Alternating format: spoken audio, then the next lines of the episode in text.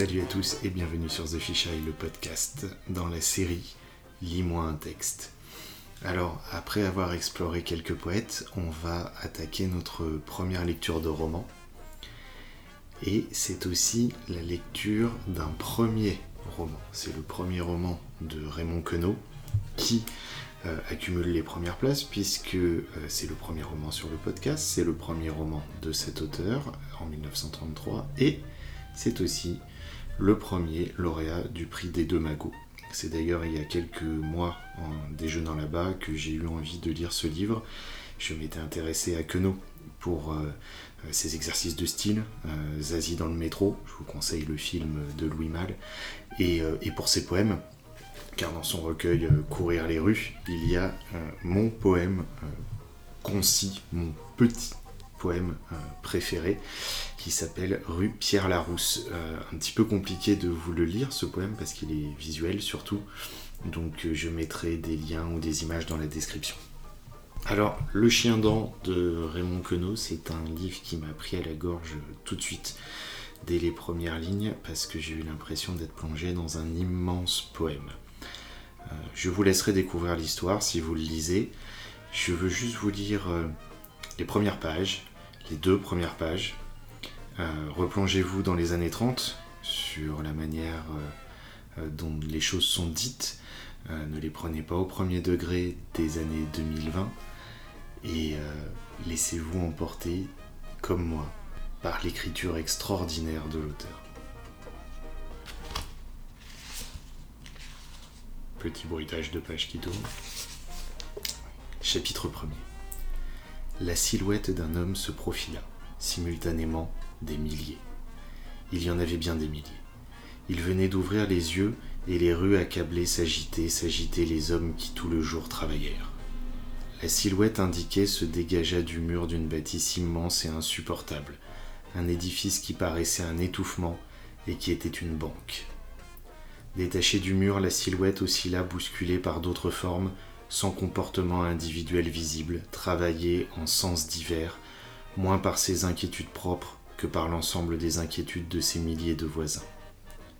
Mais cette oscillation n'était qu'une apparence. En réalité, le plus court chemin d'un labeur à un sommeil, d'une plaie à un ennui, d'une souffrance à une mort. L'autre referma les yeux pendant quelques instants et lorsqu'il les ouvrit de nouveau, la silhouette disparut empochée par le métro. Il y eut une vague de silence. Puis de nouveau, l'intrant. Petit aparté, l'intrant c'était un journal de l'époque. Il y eut une vague de silence, puis de nouveau, l'intrant et ses confrères du soir recommencèrent à gueuler sur le boulevard. Depuis des années, ce même instant se répétait identique chaque jour, samedi, dimanche et jour de fête exceptés. Lui n'avait rien à voir avec tout ça. Il ne travaillait pas, mais il avait accoutumé de venir là, entre 5 et 8 heures, immobile. Parfois, il étendait la main et saisissait quelque chose. Ainsi ce jour-là, une silhouette. La silhouette, elle, arrivait à Aubonne. La femme avait préparé le bouffet. Elle aussi travaillait dans un bureau. Le sous-chef la bloquait tout le temps dans les petits coins et le chef faisait de même. À peine sortie de leurs mains, elle passait à celle du métro. À peine le travail fini là-bas, Ici elle recommençait. L'enfant somnolait sous la lampe, attendant le bouffet. La silhouette aussi attendait le bouffet, sentant gonfler ses pieds, un bras pendant entre les jambes, la main agrippée au barreau de la chaise, crainte qu'elle ne s'échappe. Il lisait le journal. C'est-à-dire qu'il ne lisait pas le journal. Il fixait la lettre N du mot ministère. Il la fixerait ainsi jusqu'à la soupe. Et après le bout de fromage avec beaucoup de pain, il hypnotiserait la lettre I. Le gosse n'attendait pas le fromage pour s'évader, et parfaitement abruti s'en allait vivre des pollutions nombreuses dans son dodo enfantin. La femme lava la vaisselle et s'occupa de divers travaux ménagers. Et lorsque dix heures vinrent, le trio pionçait. Voilà, j'espère que vous avez apprécié ces quelques mots de Raymond Queneau, un de mes auteurs préférés. Enfin, je vais vous dire ça à chaque fois puisque j'ai tellement d'auteurs préférés et que j'aurais tellement voulu vivre leur vie à tous et savoir écrire aussi bien qu'eux savoir raconter des histoires comme ça et savoir nous faire rêver. Je suis toujours magnifiquement impressionné quand je rentre dans un roman, dans un poème, et que j'ai l'impression d'être dans un univers, dans une petite boîte bien confortable. Je suis toujours impressionné Parce que je ne sais pas comment l'auteur fait pour me mettre dans cette petite boîte.